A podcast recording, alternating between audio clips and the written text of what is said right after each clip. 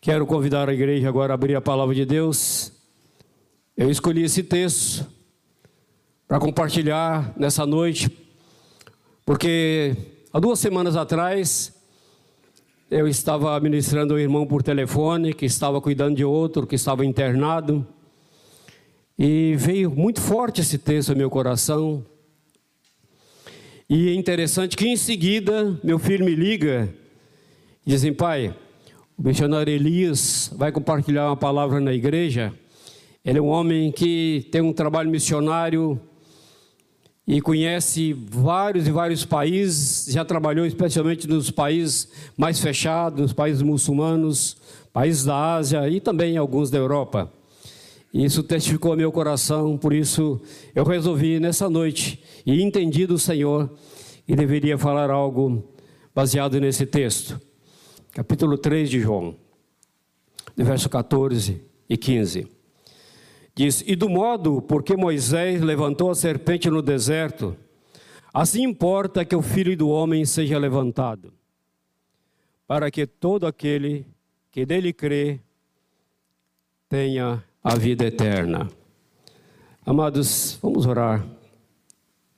Pai amado, nós queremos que o Senhor realmente fale conosco nessa noite através desse texto que falou comigo, que possa, na mesma intensidade ou até mais, estar falando com cada um dos irmãos aqui presente e dos irmãos que nos assistem nessa noite.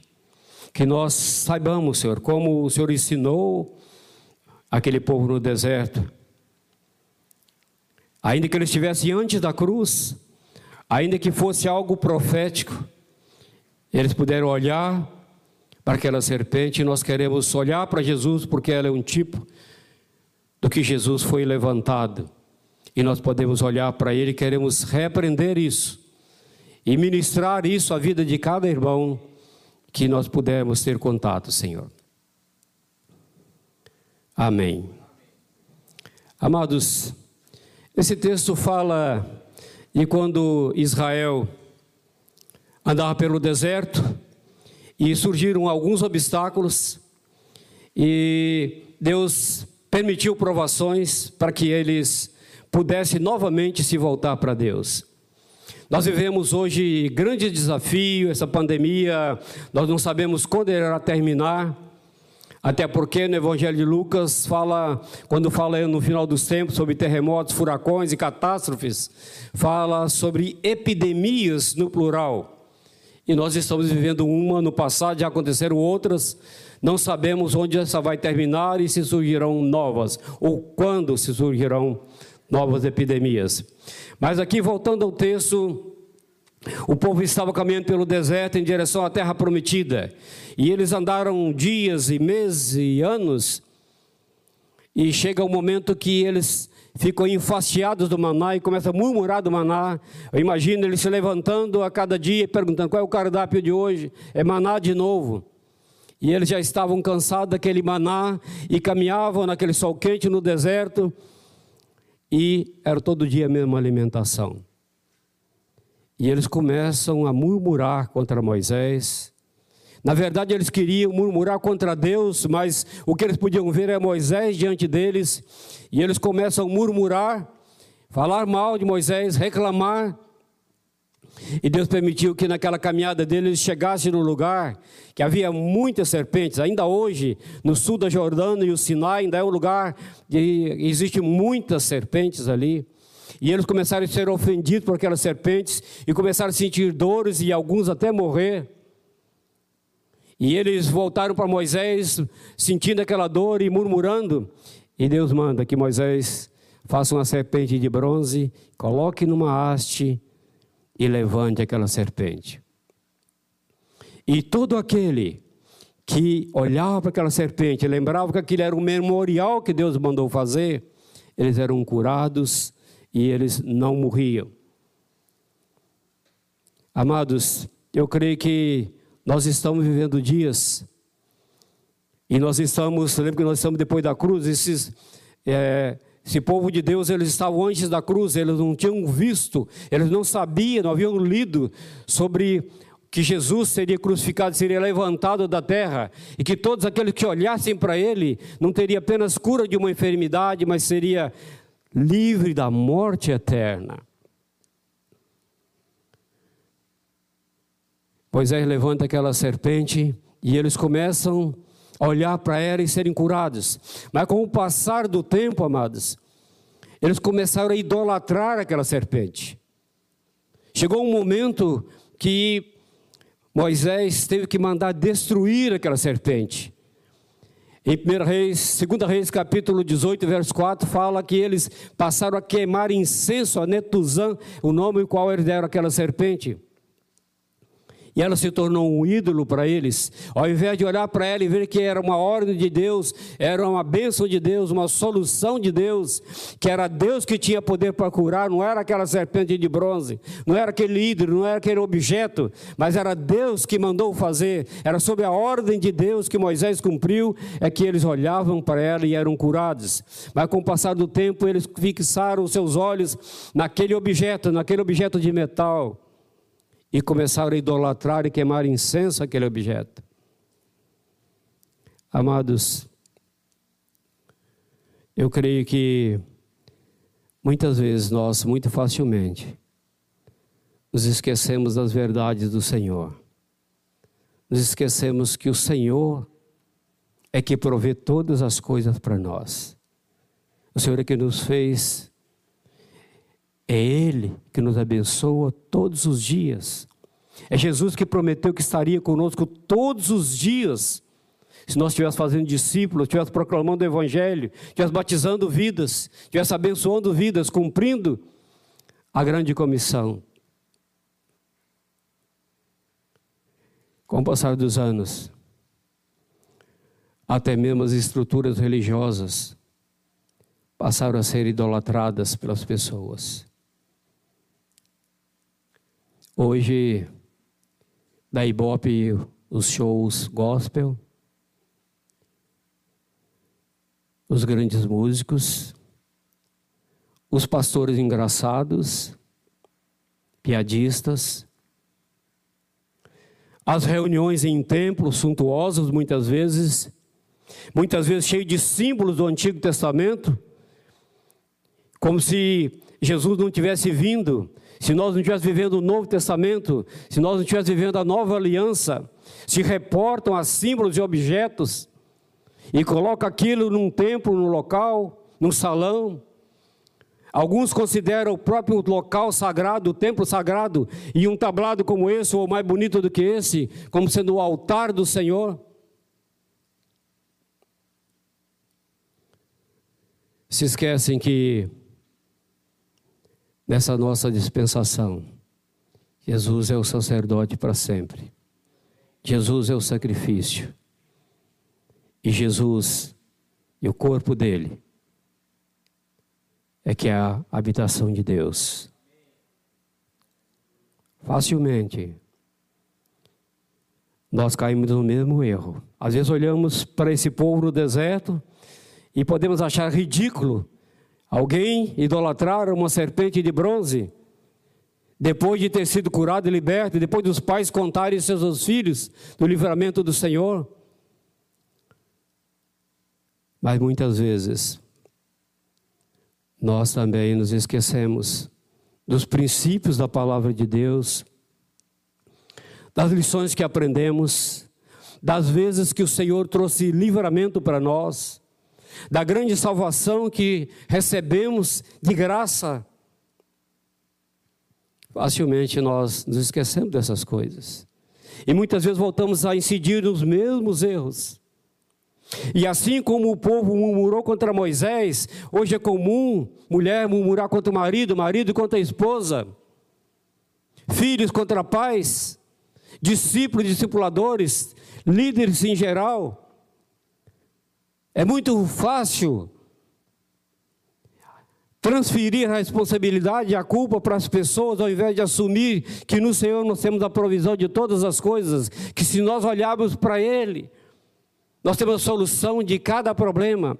E se algum problema ele não trouxer a solução, porque ele quer que nós nos quebrantemos e aprendamos a viver na dependência dele, que nós aprendamos a viver como Paulo, dizer: Ó, oh, o Senhor não vai curar a minha enfermidade, mas eu vou crer que a tua graça me basta e vou viver dessa maneira, crendo que a tua graça é suficiente para mim. Hoje nós vivemos uma vida muito confortável, uma geração muito confortável, nossas casas são confortáveis, nossos carros são confortáveis, o local que nos reunimos é confortável. Essa semana está havendo uma publicação do André Valadão, ele está na Capadócia, passando uns dias, e ele visitando aquelas cavernas onde os irmãos se escondiam na época da perseguição e tinham lugares maiores que eles faziam algumas reuniões ali de mais irmãos. E ele começou a dizer que sentia vergonha, sentia vergonha da geração que ele está vivendo, com tanto conforto e tanta frieza, tanta displicência em relação aos princípios da palavra de Deus, uma vida cristã superficial. Cabe a nós perguntarmos por que Deus permite situações como essa que nós estamos vivendo, nessa pandemia, onde perdemos amigos. Anteontem perdi um primo em Minas Gerais. Muitos pastores também foram. E um número muito grande de pessoas. Nós ficamos pensando por que Deus permite essas coisas para levar até mesmo os servos dele e, mais milhares e milhares de pessoas. Por que será? Eu creio, amados, que o Senhor quer reavivar em nossa mente ensinos e verdades da palavra de Deus. O Senhor quer nos relembrar que nós precisamos manter nossos olhos firmes em Jesus. Nós precisamos nos apegar, como diz Hebreus, com mais firmeza às verdades que nós já ouvimos. Nós já conhecemos essas verdades. E, em grande parte, até já praticamos. Mas, com o passar do tempo, essas coisas vão se tornando letra morta. E passa uma geração e outra. E se perde os princípios, se perde aquele fervor espiritual. É bem comum isso acontecer ao longo da história. Se vocês pegarem lá o final do livro de Josué e Juízes, nós vamos ver que é, diz assim que depois da morte de Josué e dos líderes que viveram depois dele, veio uma geração que não conhecia o Senhor nem as obras dele. Daí então eles começaram a adorar ídolos e até demônios. Por isso o Senhor precisa realmente trazer situações que nos desafiam, que geram temor no nosso coração, para que nós voltemos a olhar para Jesus e sermos instrumento nas mãos dele para restaurar verdades, restaurar princípios da palavra de Deus. Todos vocês conhecem como era a igreja primitiva, cheia do Espírito Santo. Os dons fluíam, o poder de Deus fluía. E não era só com os apóstolos. Se vocês se lembrarem, quando Paulo teve aquele encontro com Jesus, que ele caiu daquele cavalo ele ficou cego, o Senhor fala com ele: entra na cidade. E Deus manda um homem que nunca mais apareceu na Bíblia, chamado Ananias. Só tem ali aquele lugar, não aparece mais o Ananias. Ele não era nenhum apóstolo, profeta, nenhum figurão conhecido, nem eloquente, nem qualquer outro tipo de coisa, a palavra fala. E ele diz para o Senhor: Senhor, esse homem persegue a igreja, ele tem levado cartas permitindo que ele prenda pessoas, que ele torture pessoas. E Deus fala com ele: Esse é o instrumento especial para mim, vai. E aquele homem obedeceu. A Bíblia diz que ele era apenas um discípulo. E ele chega naquele local, ele impõe as mãos sobre Paulo. Ele é curado da cegueira. Ele volta a ver. Ele é batizado no Espírito Santo. E depois batizado nas águas. Eu creio que o Senhor quer restaurar esse tipo de coisa na vida da igreja. Não esperar de grandes líderes, grandes pastores, pessoas famosas, mas qualquer um que seja discípulo de Jesus, que crê em Jesus, possa chegar a abençoar vidas, libertar vidas, curar vidas. Ele disse apenas: Saulo, irmão, o Senhor que apareceu no deserto me mandou fazer isso. Pá. Eu creio que o Senhor quer restaurar as nossas vidas. Mas eu falava que na igreja primitiva essas coisas fluíam naturalmente. Com o passar dos anos, ao longo da história, a igreja foi se perdendo. E eu quero citar apenas dois ou três pontos. Quando a igreja chegou, mergulhou nas eras escuras, lá na Idade Média,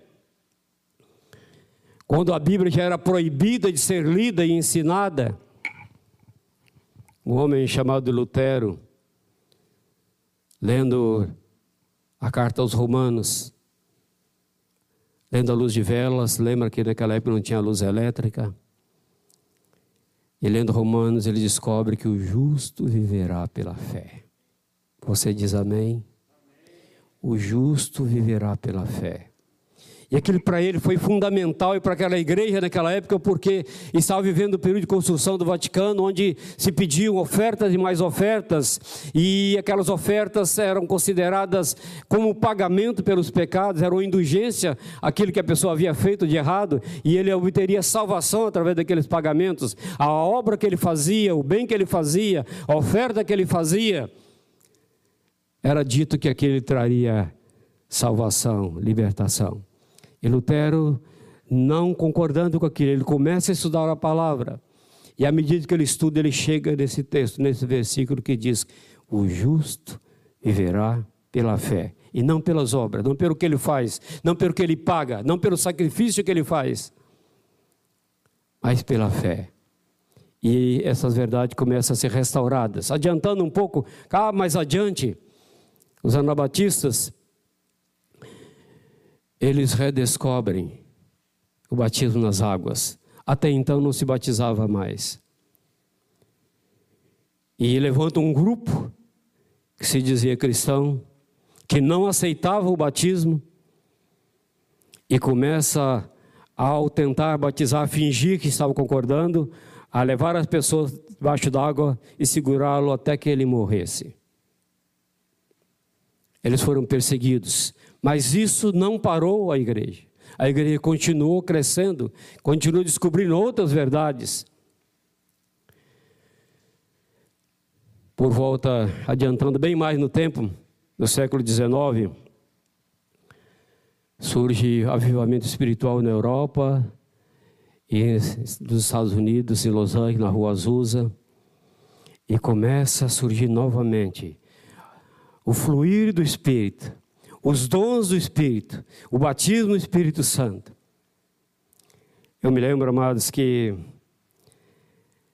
é, a minha infância e juventude só existia a Assembleia de Deus que acreditava nos dons e no batismo do Espírito Santo. E minha família era de origem batista, bem tradicional, de muitos anos. E a nossa empregada era da Assembleia. Só que a igreja que ela frequentava fazia barulho demais. E eu, como criança, ficava tirando sarro, gozando da cara dela, dizendo que aquele barulho, se não era dela rolando debaixo dos bancos com o pastor. Mas para pagar a língua, pouco tempo depois, a igreja que eu fazia parte se tornou renovada. Numa noite foi um missionário de Belo Horizonte, eu não me lembro se era da igreja da Lagoinha que estava começando, ou da Batista da Floresta, já era mais antiga. Eu me lembro o nome dele, eu era criança ainda, pré-adolescente. Ele chamava Valdemar Terra. E levou uma missionária, uma cantora, chamada Zilanda, que ainda é viva e é esposa de um pastor em Contagem, em Minas Gerais. E ele estava ministrando um culto à noite talvez com o número de pessoas semelhante que nós temos aqui nessa noite, e sem nenhuma euforia, nada fora do normal. À medida que ele foi ministrando, lá no meio, uma mulher, eu me lembro do apelido dela, chamava Kita, ela era mulher de um jardineiro, totalmente iletrada, não sei nem se ela sabia ler e escrever. Ela começou a falar em línguas. E aquilo assustou aquelas pessoas, mas alguns entenderam o que estava acontecendo, entenderam aquela mensagem e começaram a buscar o batismo no Espírito Santo. E pouco tempo depois existiam muitas pessoas batizadas no Espírito Santo, muitas pessoas orando, orando no monte, começou um movimento de orar nas montanhas. E eu creio, amados, que Deus já vem restaurando princípios da vida da igreja ao longo dos anos. Mas, apesar disso, a igreja começou a reunir só nos templos. Praticamente não se reunia nas casas, a não ser eventualmente numa reunião de oração ou quando alguém fazia aniversário. Não havia grupo caseiro, não havia discipulado. E se nós lemos Atos 2, 46, a gente vê que eles, os apóstolos, os discípulos se reuniam diariamente no templo e de casa em casa.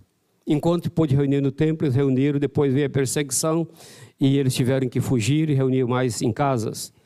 Muitas vezes Paulo ia nas sinagogas tentar pegar a palavra para os judeus, era perseguido, muitas vezes açoitado, mas ele continuou a obra reunindo de casa em casa e também no templo e sinagogas onde podia reunir. Sabe, amados, eu creio que o Senhor quer nos ensinar algumas coisas em relação a essa questão do coronavírus. Como eu disse, nós perdemos muitos líderes e pastores, e eu creio que Deus quer nos ensinar algo sobre isso. Eu creio que a primeira coisa que o Senhor quer nos ensinar é algo que hoje está muito distante para nós. Às vezes nós conhecemos isso teoricamente. Que Paulo dizia: Para mim, o viver é Cristo e o morrer é lucro. Para mim, o viver é Cristo e o morrer é lucro.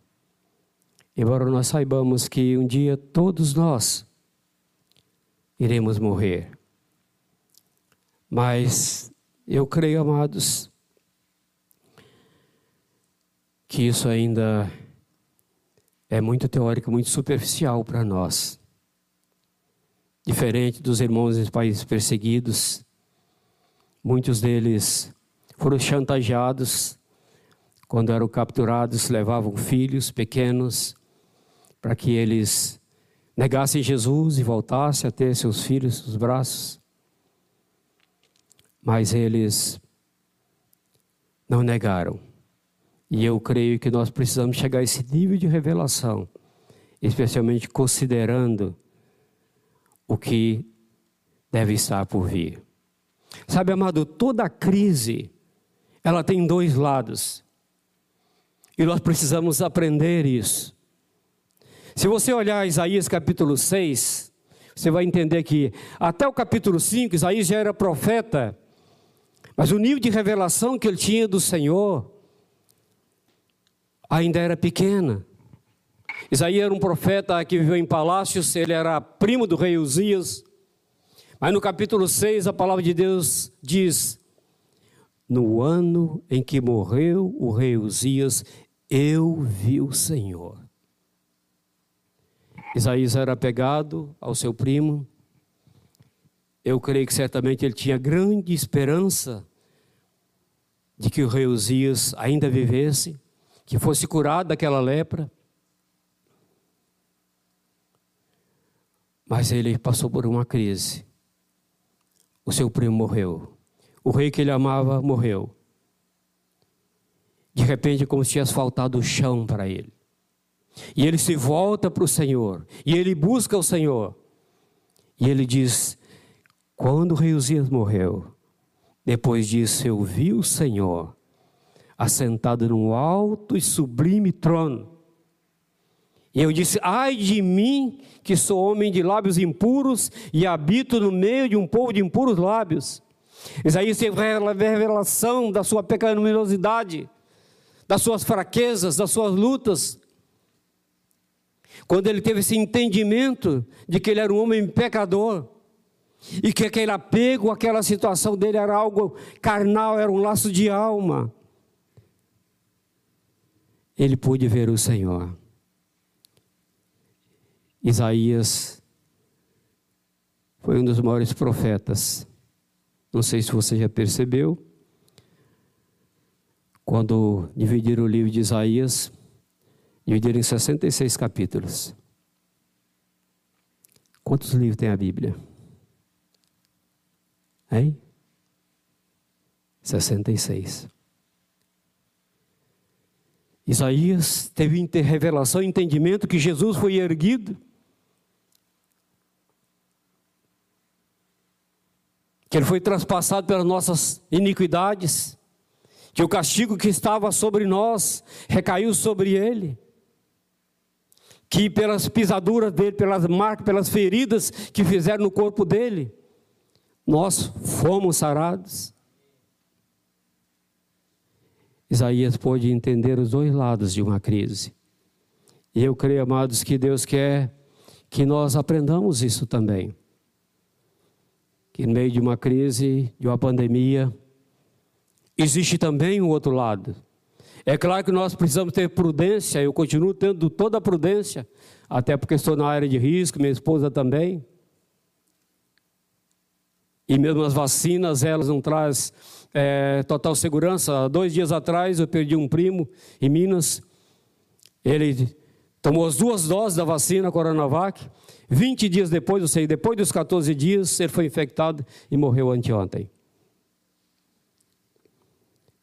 Eu vacinei. Creio que agi corretamente, mas a minha esperança, a minha confiança está no Senhor.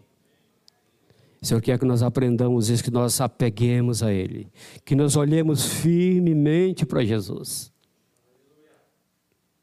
Essa é uma lição que Deus quer que nós aprendamos.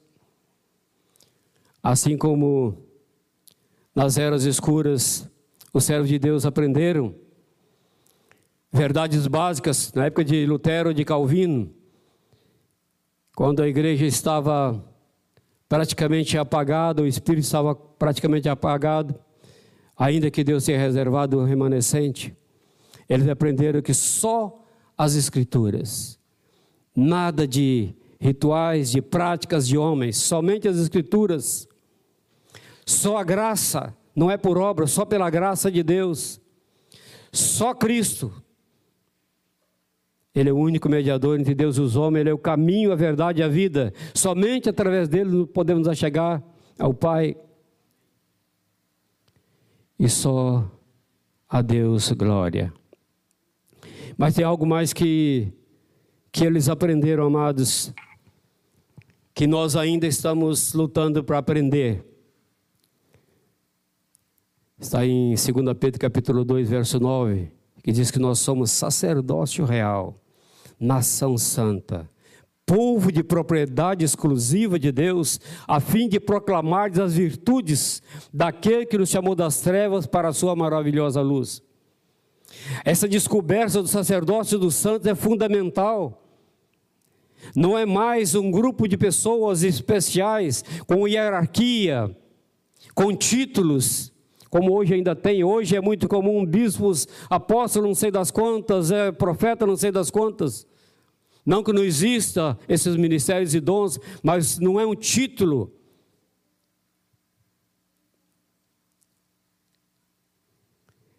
A vida do Senhor está na igreja, no corpo de Cristo.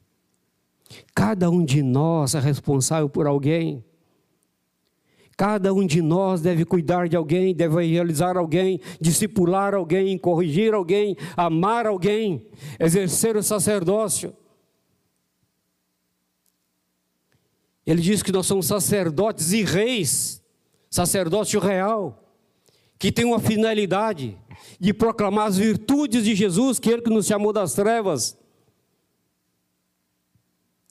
Isso cabe a cada um A igreja não é como um campo de futebol que tem 22 correndo, morrendo de cansado, com a língua para fora, e ali milhares na arquibancada, só curtindo ou criticando.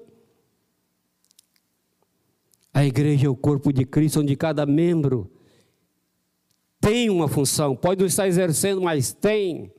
Todo aquele que se converteu recebeu do Senhor um dom, algo que precisa ser exercido, repartido para abençoar outras vidas. Temos atualmente sofrido várias restrições, inclusive de uso dos salões e dos templos, mas o Senhor realmente quer nos ensinar melhor usar recursos de internet como estamos usando, a valorizar mais a comunhão. Até então era quase que um, um ritual, um costume ir até um determinado local, encontrar os irmãos, escutar uma mensagem, bater um papo depois. Mas hoje eu creio que tem muita gente sentindo falta daquela comunhão gostosa, de estar com os irmãos na casa, partindo o pão, de casa em casa. Sabe, amados, existem quatro pilares na vida da igreja: ensino, doutrina dos apóstolos, comunhão, partir do pão e oração. E o Senhor quer que nós repreendamos essas coisas.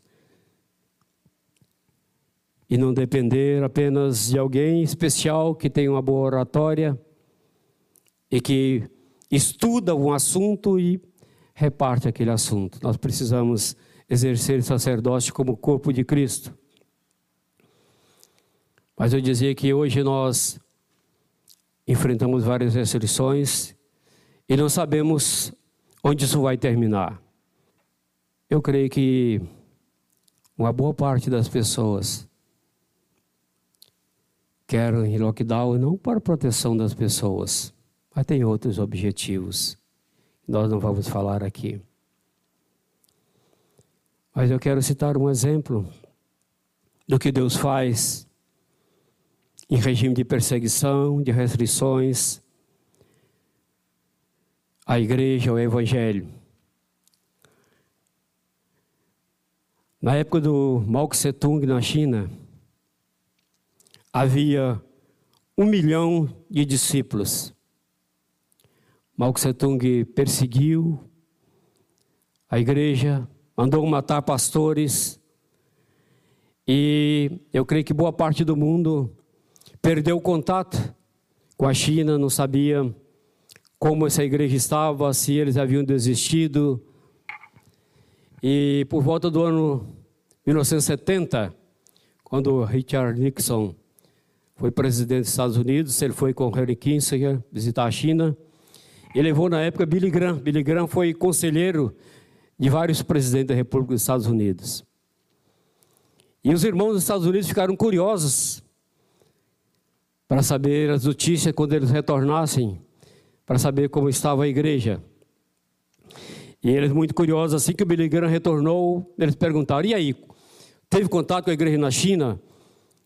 Como está a igreja na China?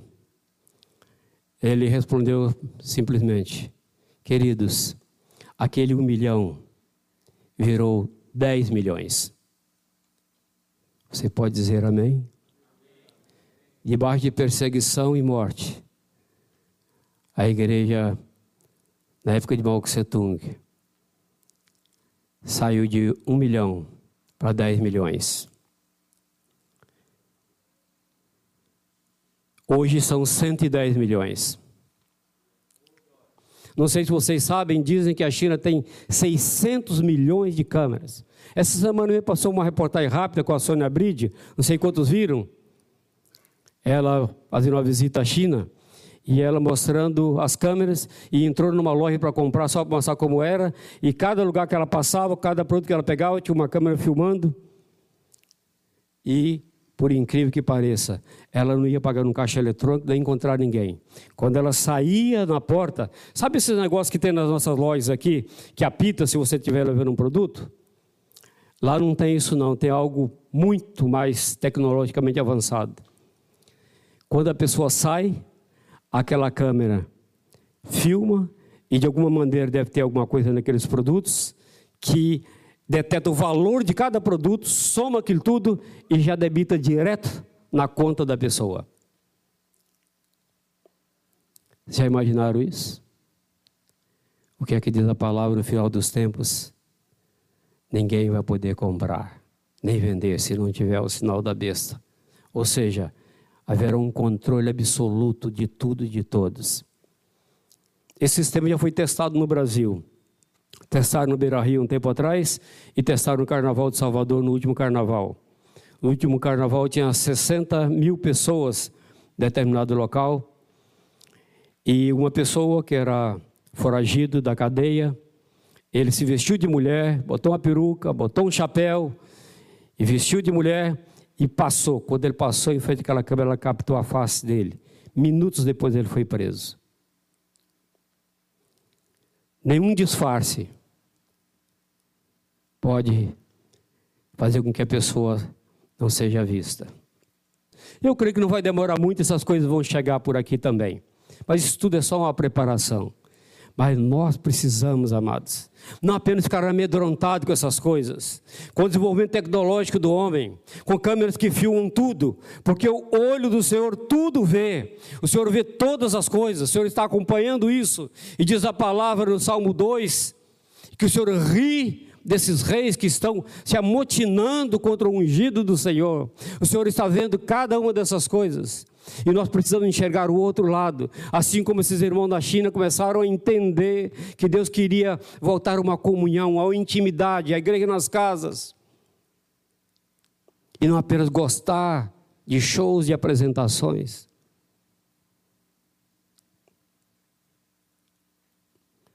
A igreja tem crescido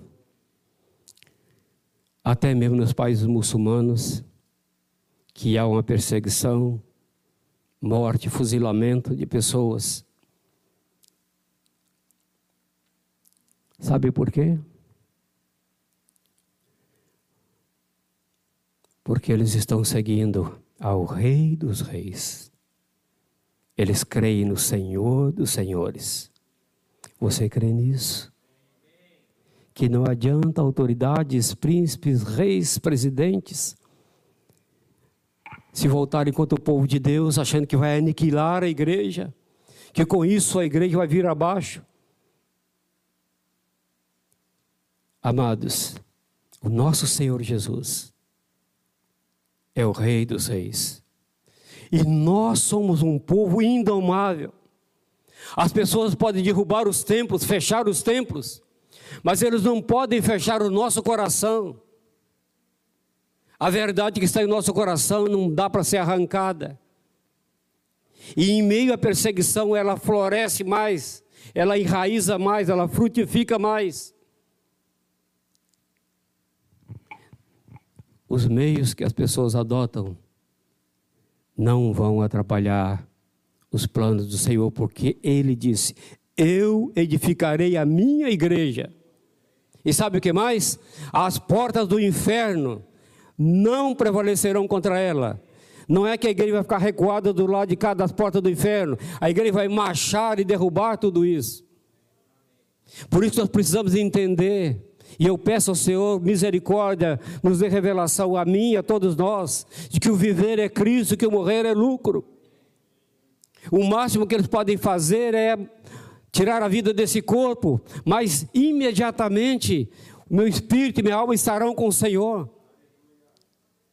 Que não dá para trocar alguns minutos, alguns dias, alguns meses, alguns anos aqui com a eternidade com o Senhor.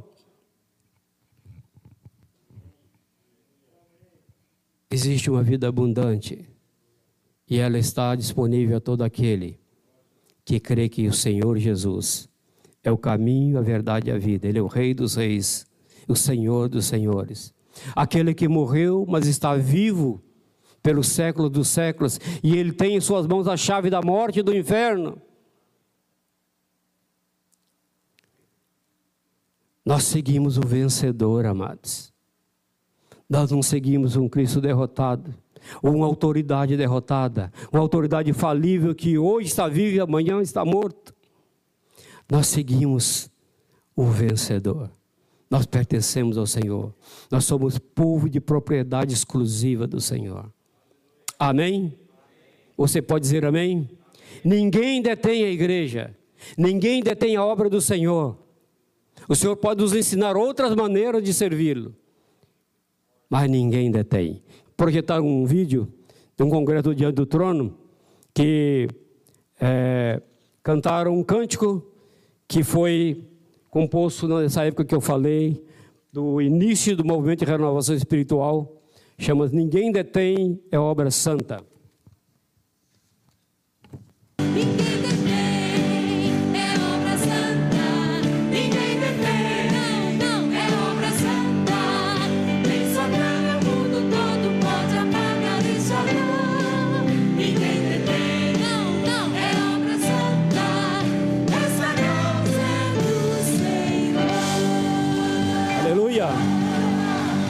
Os jovens não gostem desse estilo mais antigo, mas as verdades desse cântico são tremendas. Por isso eu fiz questão de trazer para vocês e quem sabe os jovens é, terem entendimento de que há mais ou menos 60 anos atrás houve um movimento de renovação espiritual e de certa forma nós somos filhos desse movimento. E ali está os irmãos ali cantando, louvando, adorando ao Senhor, declarando essa verdade que ninguém detém, nem Satã, nem o mundo inteiro pode deter o Senhor e a obra que Ele está fazendo. Você crê nisso? Amém? Amém?